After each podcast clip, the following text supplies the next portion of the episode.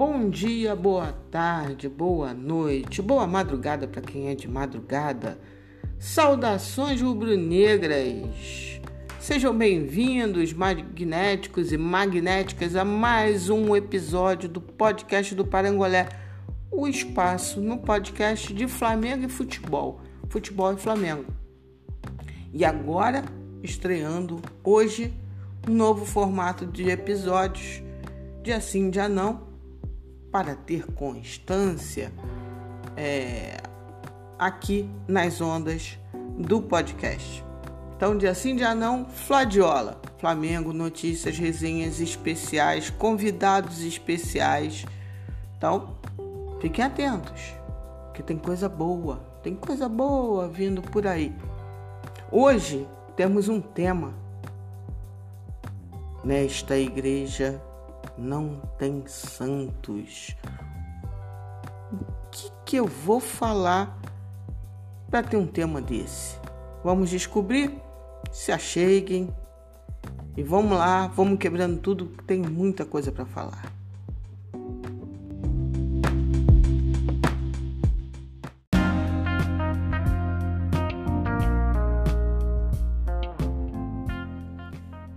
Então, sem mais delongas, vamos partir para o episódio de hoje.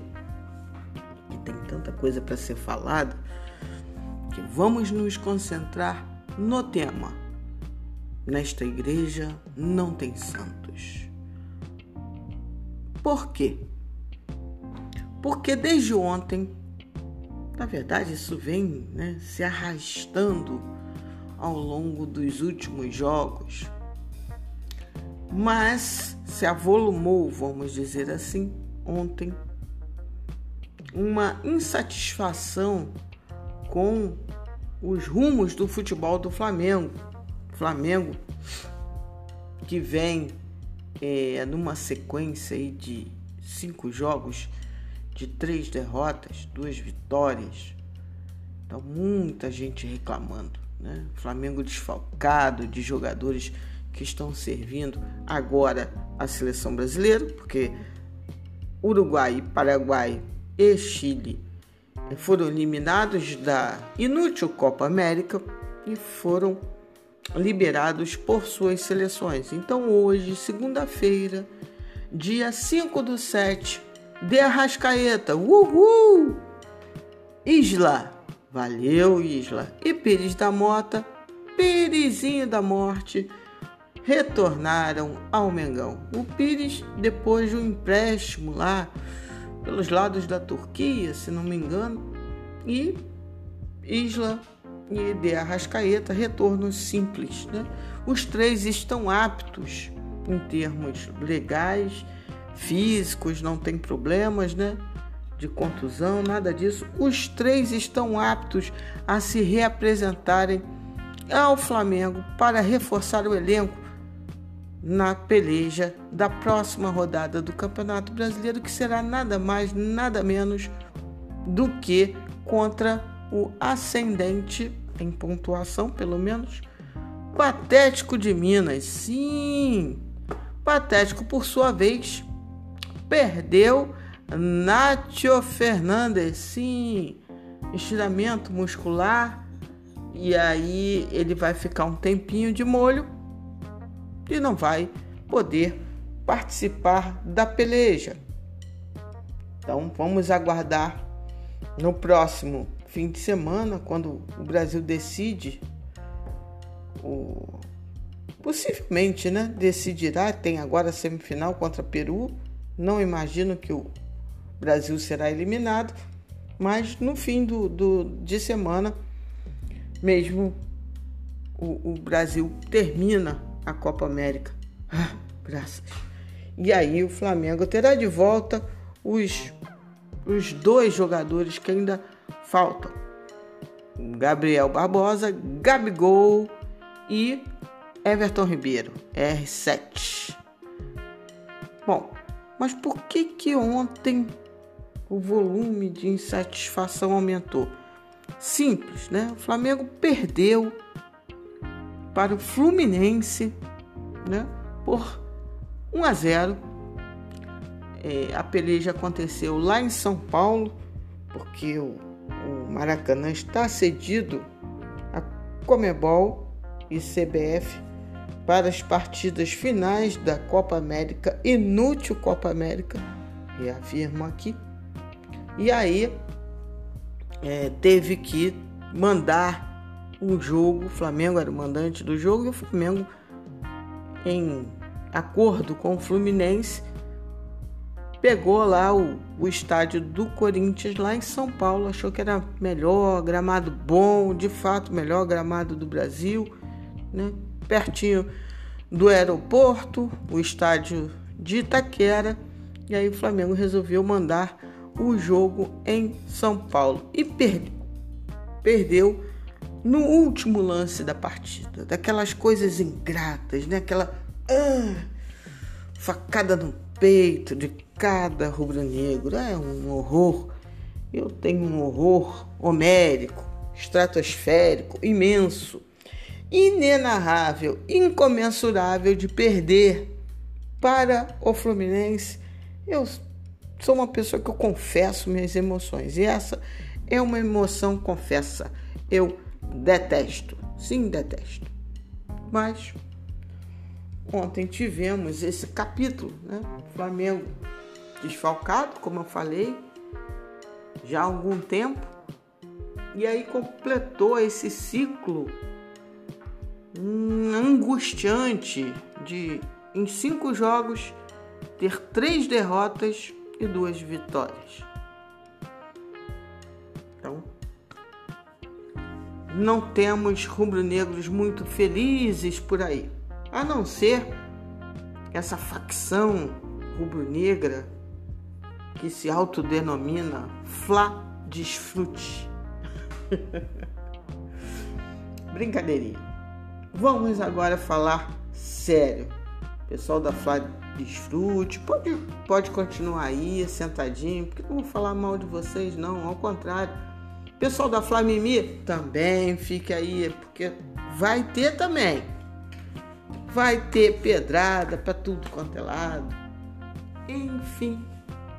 E hoje, desde ontem, acontece um fenômeno. Um fenômeno que não é da natureza, mas é do meio esportivo. Né? O cronismo esportivo brasileiro, uma parcela, nutre um imenso carinho por Rogério Senna. Sim, compreensível, né? Um, um rapaz bom, né? Um jovem senhor aí é, que saiu como mito dos gramados, né? tem muitos amigos tal. E o Rogério Senni, ele sai do, do, do Fortaleza e vem para o Flamengo e com uma expectativa altíssima, né? Um novo, um novo gênio criativo da, da, dos técnicos brasileiros, um novo revolucionário o novo neném prancha e por aí vai. O Flamengo que estava com uma péssima é, momento, estava em um péssimo momento, né? uma coisa meio esquisita, com, com um técnico estrangeiro, o espanhol Domenech Torren, então se abraçou, boa parte da torcida abraçou a ideia. Sim, agora temos um técnico, técnico promissor, inteligente, vivido, cascudo. Quem acompanha esse podcast sabe que nos meus papos, especialmente com o Sérgio Ribeiro, meu amigo do Urubuzando as Ideias, sabe que eu sempre falei: sim, ele é isso tudo. Tem todas essas qualidades mas não esqueçamos que ele é um técnico em formação sobre vários aspectos. A sua primeira experiência enquanto treinador foi no clube que o consagrou como jogador, o São Paulo Futebol Clube.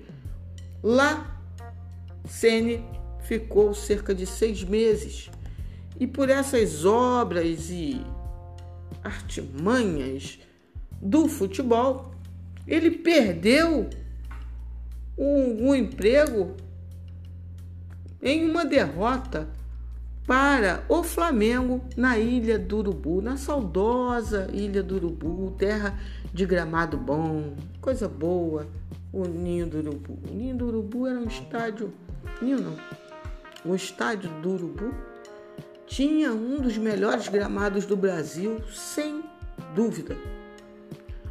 Enfim, Ceni foi é, um pouco depois disso para o Fortaleza, clube que ele se deu muito bem, que ele ajudou a estruturar, que já vinha num processo de amadurecimento, de fortalecimento, e o Ceni agregou muito lá. Ganhou títulos, né? fez boa campanha no Campeonato Brasileiro, né? boa dentro dos padrões Fortaleza de ser. E isso não falo isso de maneira desdenhosa, ao contrário, que de fato poucos times de verdade e não por maluquice disputam o título do Campeonato Brasileiro. E o Fortaleza certamente não é um desses times, né? Mas Ceni fez uma jornada interessante. Muitos consideram como o grande técnico da história do Fortaleza, do Leão da Psi. E o Cruzeiro, ano retrasado, entrou na, na crise que o levaria ao rebaixamento. Demitiu o técnico à época, Mano Menezes, resolveu convidar o, o, o, né, o técnico emergente, o técnico da vez, o técnico da moda, Rogério Ceni que fazia um time tão limitado como Fortaleza, é, produzir um bom futebol, ter destaque, pereré, pão duro. Ceni foi para o, o, o Cruzeiro e ali foi terrível o quadro geral. Fortaleza em franca decadência, devendo a jogadores, Fortaleza com um elenco recheado de, de jogadores já cascudos que tinham, sim, é, conquistas com a camisa lá do Patético de Minas 2. E o Ceni acabou, o time vinha muito mal e aí ele tentou dar uma uma reformulação muito rápida de elenco, a coisa ficou meio complicada. E ele durou, bateu de frente, foi um enrosco com, com o Thiago Neves, com o Dedé, com, com os medalhões, o goleiro Fábio mesmo. Enfim, a coisa não, não andou bacana. Ele foi demitido do Cruzeiro muito rapidamente e o Fortaleza resolveu refazer uma proposta para a Sene, que por sua vez é, aceitou. E foi ele lá fazer a temporada de 2019 com Fortaleza, né? enquanto nós tínhamos JJ, Sene estava lá no Fortaleza. E aí o resto da história vocês já sabem. Então essa, essa é, esse é o currículo de Rogério Ceni como treinador um treinador em construção, um treinador que tem cerca de cinco anos de carreira, um treinador que passou por três clubes, São Paulo, foi demitido com seis meses, um time com problemas defensivos, um time que foi perdendo jogadores e aí ele não conseguiu rearrumar. É, a meteórica passagem pelo Cruzeiro, onde as relações interpessoais entre ele, jogadores, gestão de elenco, né, foi muito complicado, mas ele deu muito certo no, no time e no clube onde ele era considerado o maior nome. e aí ficava um pouco mais simples de exercer comando, de ter menos pressão de resultado, porque é isso, né? Um time como Fortaleza ter, por exemplo, uh, 65% é ótimo, é maravilhoso, maravilhoso.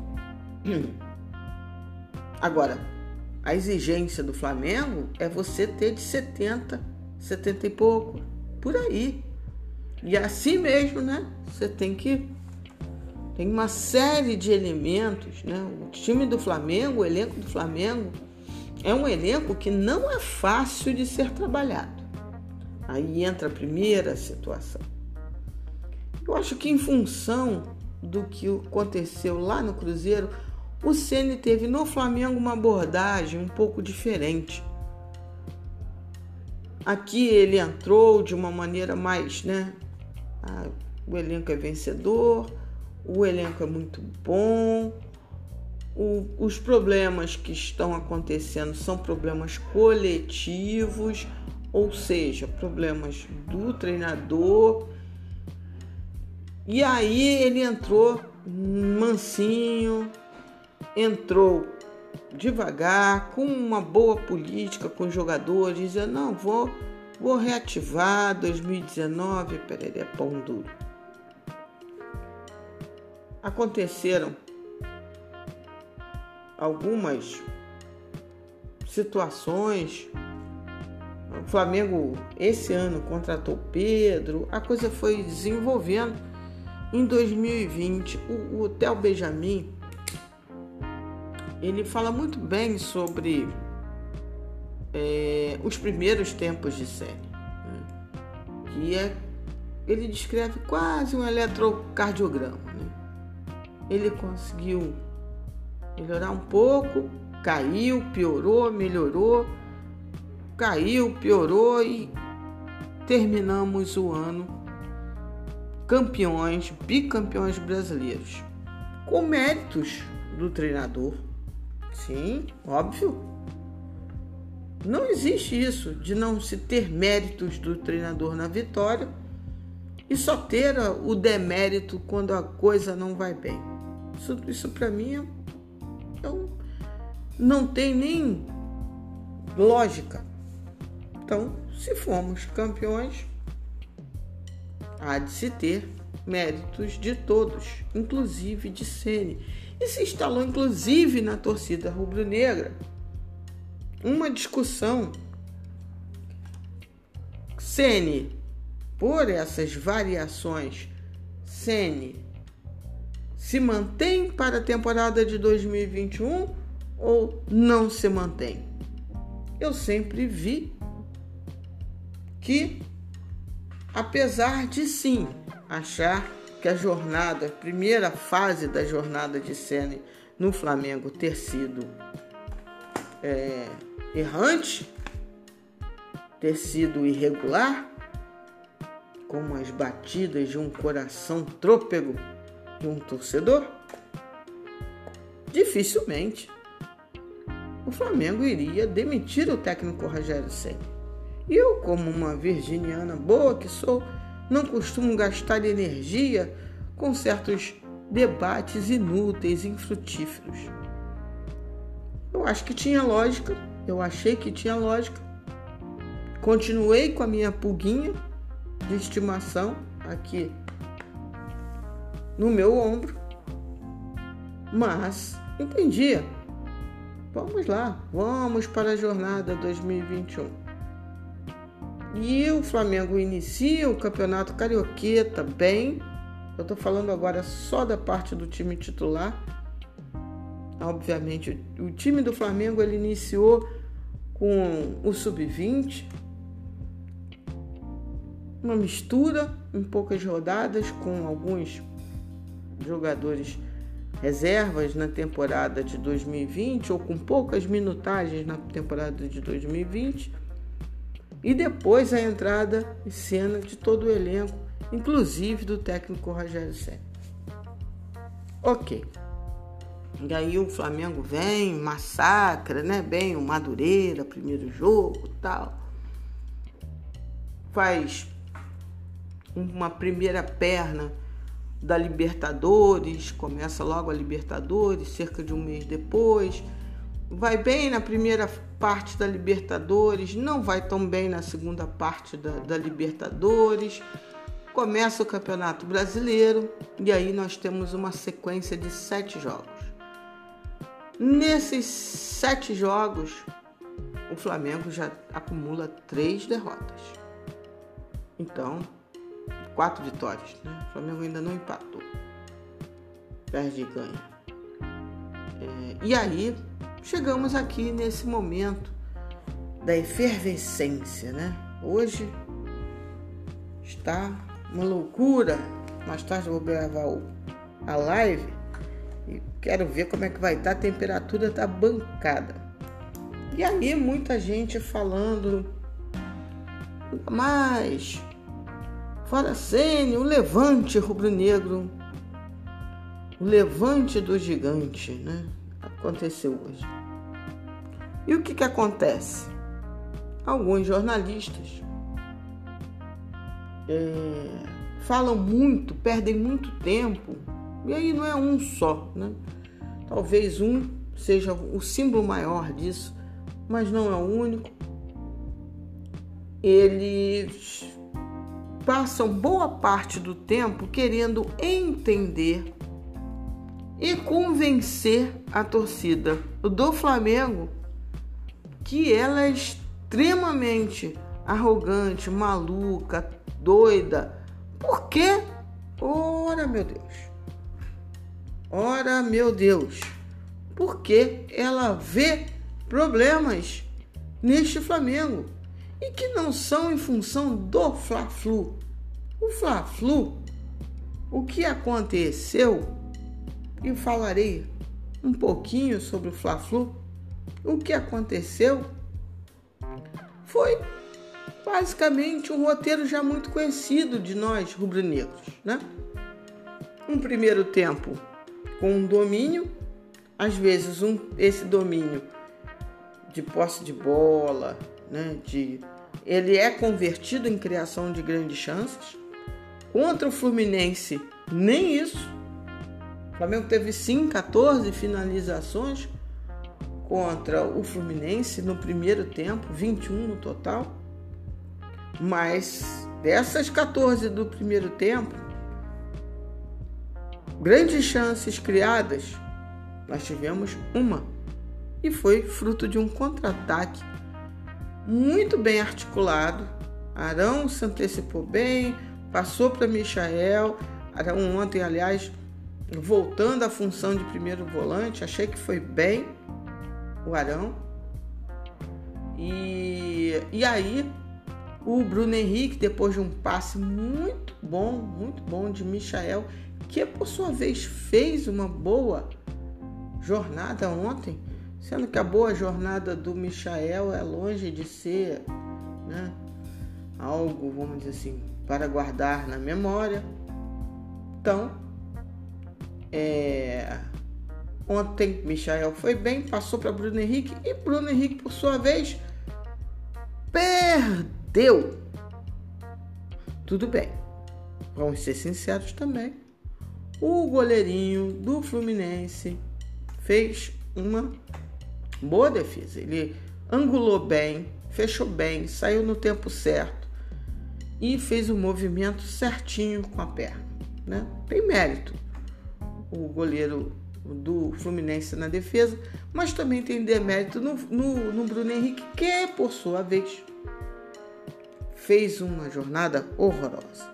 Mas no segundo tempo, aquele roteiro que a gente já falou. Quer dizer, que a gente vem acompanhando. Portanto, não vou me estender na análise de Flamengo e Fluminense. Isso, inclusive, vai ser objeto de um podcast específico com meu amiguinho Sérgio Ribeiro, no Urubuzão das Ideias. Quero falar aqui no Fladiola de hoje é sobre essa histeria que na verdade vem de todos os lados. Ah, a torcida do Flamengo é maluca. Bom, Quando um jornalista perde a maior parte do tempo reclamando da torcida e não embasando o seu ponto de vista, temos aí um problema. Porque, como eu falei, de fato, o Ceni não é o culpado de tudo. Mas, se ele quer bônus, ele tem que saber aguentar o ônus. Não temos torcida na arquibancada. Então não se pode dizer que a torcida está perturbando o sério. Não, a torcida não perturba o sério. Pode ser que a pressão interna, diretoria, enfim. Coisa que nem acredito muito.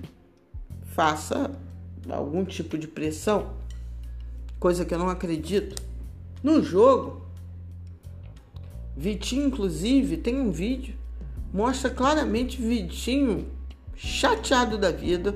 Ele praticamente abandona a atenção ao jogo para reclamar do Ceni depois de uma jogada ridícula do Vitinho, ridícula, né? Que ele leva um tapinha, né? Assim, o jogador, como é comum hoje no futebol, passa a mão no rosto do Vitinho e o Vitinho desiste da rodada, o cara vai embora e o, o, o Sene, a gente não escuta o que o Sene fala, ele faz com a mãozinha tipo, vai atrás, vai atrás, alguma coisa assim. Mas o Vitinho não gosta, sai reclamando, alguma coisa assim, e abandona. Isso é sintomático. Os jogadores do Flamengo têm muita, tem muita continha aí nessa fatura. Sim, tem. Muito, muita falação, muito erro de finalização, que não é de agora. Muita coisa. O Ceni fala treino. Sim, treina. Sugiro as pessoas assistirem o vídeo da Flá TV da despedida de Gerson. E vão ver ali a qualidade do treino de finalização do Flamengo. Se o jogo é fruto de treino, aí você vê aquele treino, você já entende o porquê dos erros bizonhos de finalização. É uma porcaria. Não estou dizendo que a metodologia do treino em si seja uma porcaria. Hum. Não, não serei leviana. Mas é isso. Os treinos são bem ruins. Né? Os treinos estão bem ruins, o aproveitamento. Naquele dia, pelo menos, e no pouco que dá pra gente ver. Lógico, quando sai uma jogada bonita, elástica, eles botam lá na Flá TV, sai no Twitter, é uma maravilha. Mas não é bem assim. É óbvio que os desfalques fazem diferença no Flamengo. Ah, porque o elenco do Flamengo é fraco. A questão é que manter um nível regular em um time com alguns dos melhores jogadores do continente, como Gabigol, como De Arrascaeta, é muito difícil. É muito difícil, sim. Né? Não vai ter dois Arrascaetas. Ninguém tem dois Arrascaetas. Né? O City não tem dois De Bruyne. Mas o treinador ele tem que se antecipar, planejar, configurar opções, preparar as, essas opções antes da, da desgraceira se formar, né? E aí entra a parte do, bônus, do, do ônus que o Ceni não quer. O Ceni não quer falar sobre o que ele pode estar errando. O Fla tem um padrão de jogo. O Flamengo tem sim um padrão de jogo e um padrão de jogo de bom nível. Não é? Tem. Ele conseguiu estabelecer. Conseguiu estabelecer uma saída de bola de qualidade, né? Que vinha sendo com Arão na zaga, Rodrigo Caio, Felipe Luiz e Diego vindo infiltrando, descendo um pouco quando necessário, o próprio Diego Alves. Então o Flamengo tem um padrão. Tem um padrão. Esse talvez seja o problema. Quando a coisa foge ao padrão pré-estabelecido, vamos dominar. Sim. O Flamengo, até pelo seu controle, ele toca muito a bola nos dois terços primeiros do campo, né? Primeiro terço do campo, que é a parte mais de, de a parte de defesa, no seu próprio campo de defesa, em que sai com uma, uma saída de bola construída e apoiada com esses jogadores. Roda quando não tem oportunidade de fazer um jogo de transição rápida, obviamente. Ele roda a bola, tentando variar os dois extremos. De um lado é Mateuzinho, do outro tem sido né, Michael, para tentar criar situações para Bruno Henrique e Pedro, no caso, era Muniz, quando Pedro estava servindo a seleção brasileira. E provoca domínio, né? Sobe linha, tenta marcar alto. Isso tudo são padrões estabelecidos, inclusive, que não são padrões do CNE. E aí, quando eu falo isso, não é buscando um demérito do CNE mas é estabelecendo uma verdade. Marcação alta, jogar alto, isso tudo o Flamengo já experimenta desde 2019, filosoficamente. Né? E o Ceni estabeleceu isso, ou reestabeleceu isso, ou aprimora essa filosofia, se nós levarmos em consideração o que ele começou de jornada como treinador do Flamengo. Então o Flamengo tem um padrão e o problema é ter um padrão. Tem algumas verdades que eu já li no futebol e entendi outras. Fui entendendo ao longo do tempo, né? Porque querendo ou não, eu acabo estudando um pouquinho para poder fazer aqui um papo mais interessante com vocês. O time do Flamengo vem cansando muito. Não é só o time reserva, não. Ou esse time que está atualmente. O time vem ao longo dos últimos tantos jogos, tirando talvez os primeiros, cansando muito.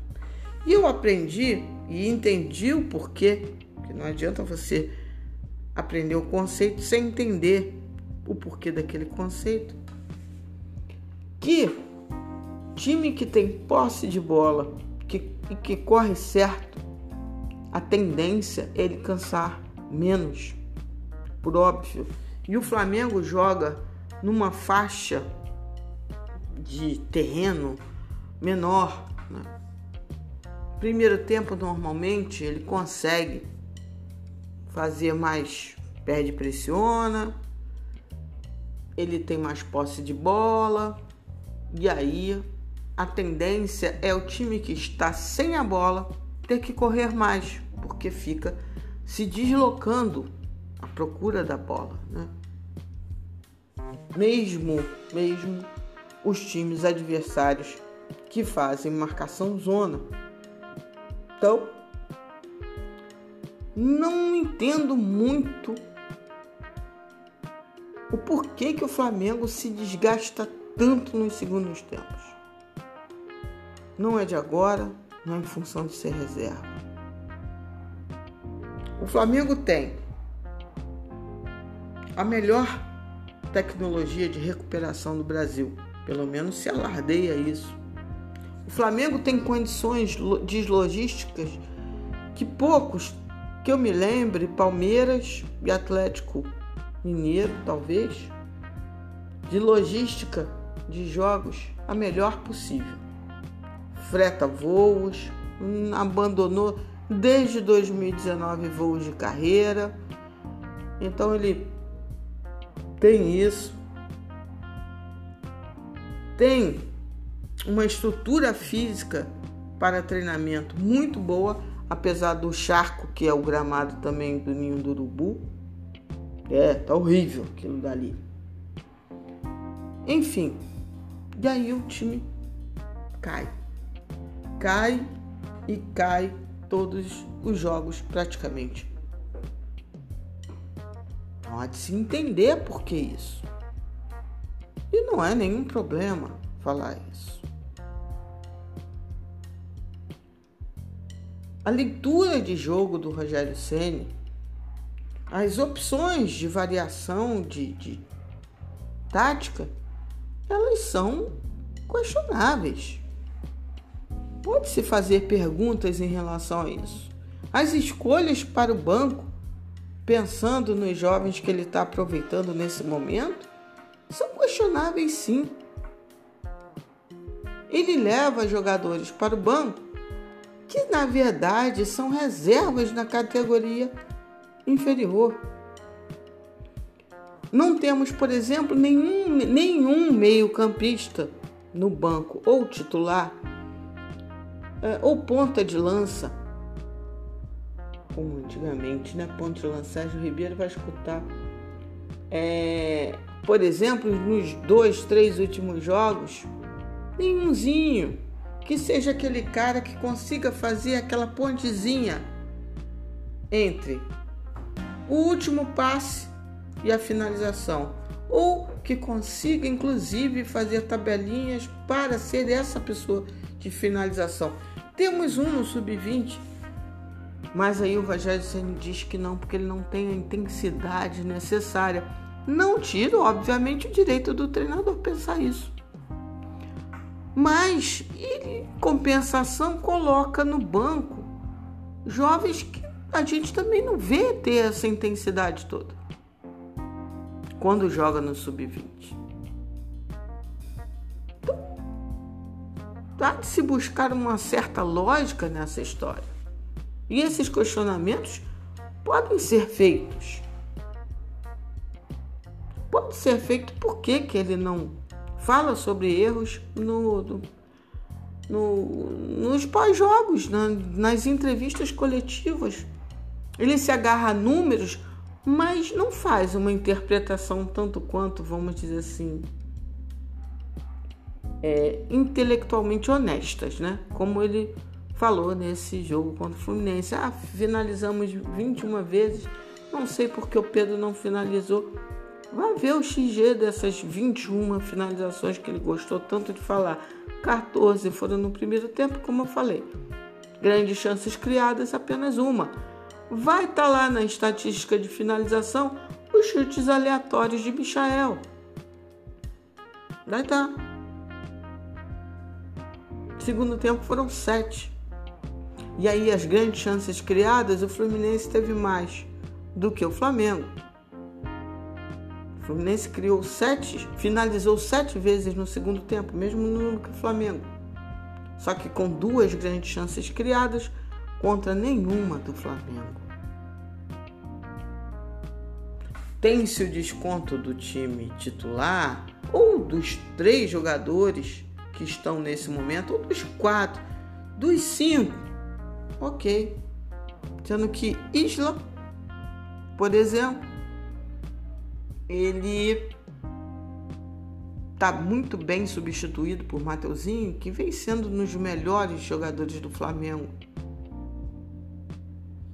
Everton Ribeiro era um jogador que a torcida estava querendo ver pelas costas, estava querendo ver Vitinho no lugar do Everton Ribeiro. Bom, eu sempre falei que eu não acreditava nisso. Sérgio Ribeiro vai hoje, quando a gente fizer o o urubuzando ele vai ter que escutar. Porque o Vitinho é isso, um jogador de alta capacidade técnica, mas que não serve para ser titular. Ele tem todo um contexto para ser melhor aproveitado. E principalmente fazendo o que está tentando se fazer, que é ele emular Everton Ribeiro. Né? Então, assim, esse teste a torcida do Flamengo já teve. Arrascaeta não, tem, não tinha ninguém. Por que não levar Lázaro para ficar no banco em alguns jogos e testar alguns minutos?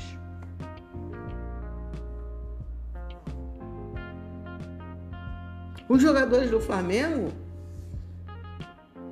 não sei exatamente que mundo estão para, para ficar reclamando como o Vitinho fez ontem, como o Pedro fez.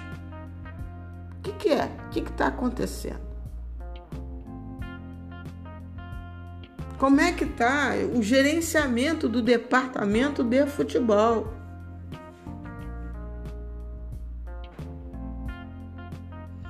Flamengo precisa de reforços? Sim, precisa. Ainda mais agora que perdeu o Gerson. Precisa. Não vai vir ninguém agora, né? Talvez venha em agosto. Algumas pessoas dão como o Renato Augusto como uma boa possibilidade de vir né? nada fechado, porque eu não vou aqui jogar eletricidade, se é que me entendem. Mas sim que existe uma possibilidade. Os outros nomes são Kennedy e Thiago Mendes. Vamos ver. Vamos ver. Agora, esse caldo de analisar, de resenhar, de falar, é um direito do torcedor sagrado e inalienável. Na época do treinador Domenech Torren, os é, torcedores reclamavam e muita gente apoiava, inclusive, apoiava no sentido, é isso mesmo, tem que reclamar, ppp, ppp. Então, tem que se ter esse espaço. E repito, não sei o que, a torcida está perturbando o Sênio. A torcida está quieta, está fazendo manifestação. O máximo que faz é twittar. Num departamento de futebol sério, não pode se deixar levar para o Twitter. Tem que ter a capacidade de fazer as análises pertinentes de avaliação do trabalho e tem que ajudar o treinador a melhorar esse trabalho.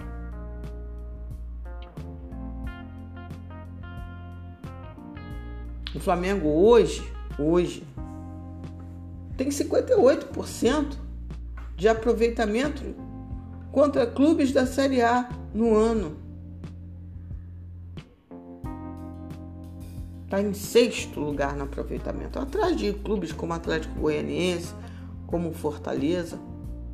Tem um elenco inferior a esses times? Então são reflexões que podem ser feitos.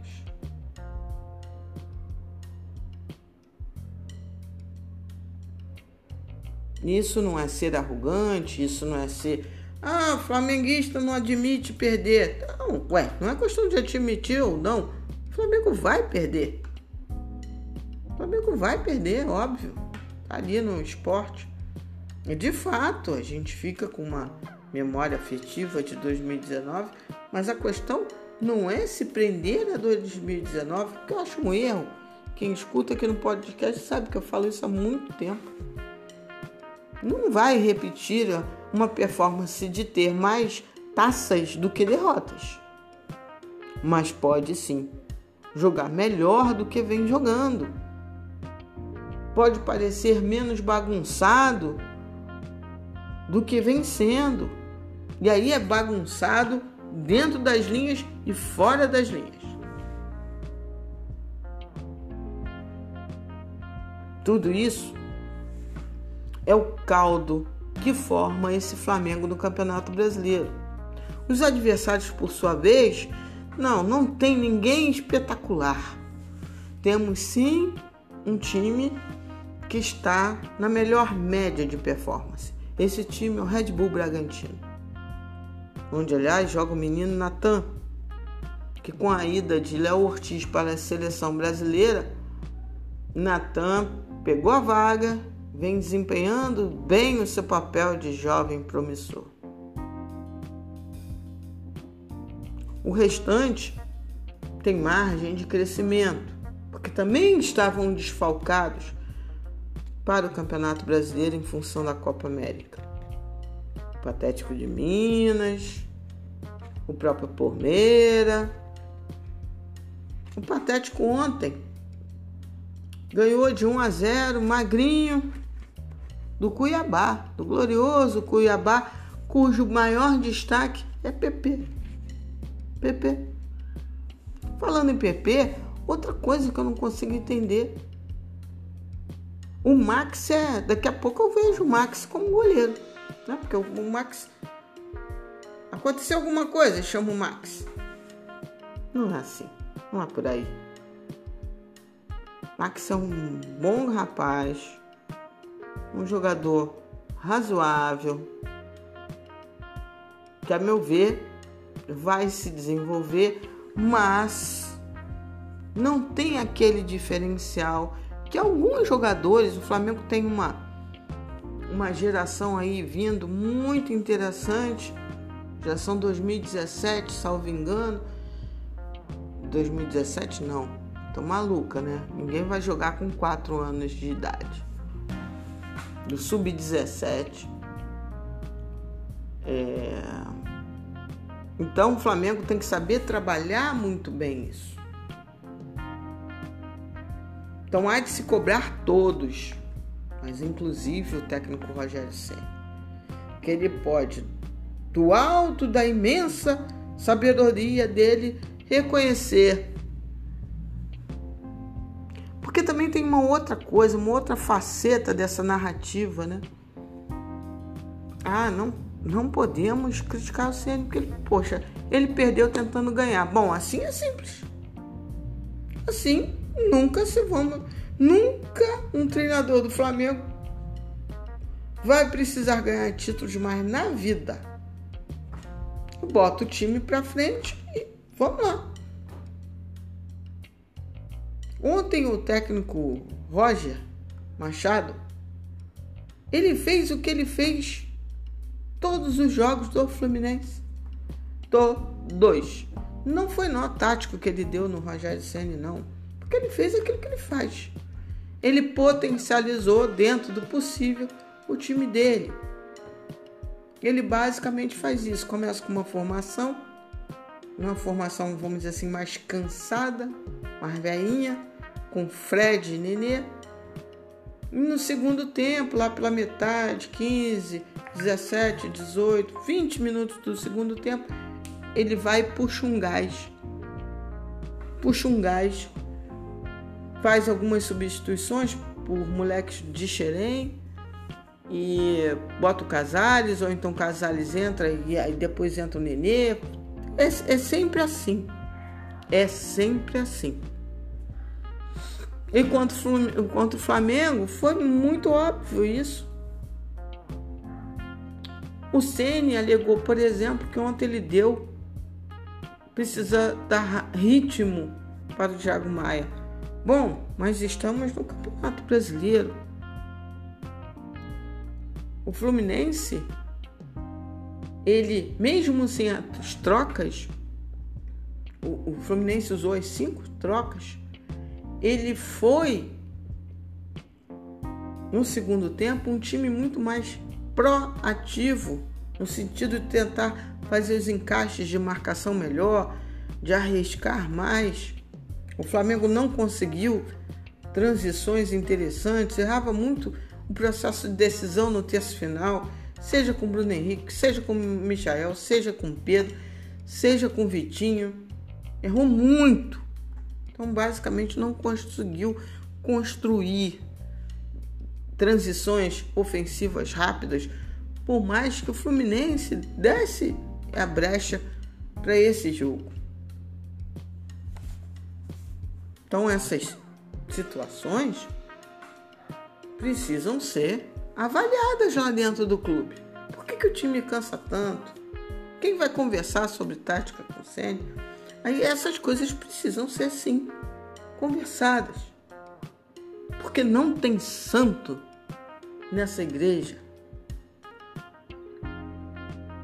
tem ônus e bônus para todos, tem responsabilidades para todos.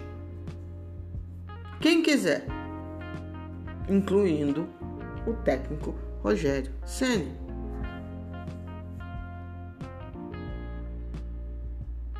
Bom, fica por aqui o podcast do Parangolé, o especial número 1. Um. Vai ter depois de amanhã um outro, aí já vai ter convidado, já vai ter mais quadros.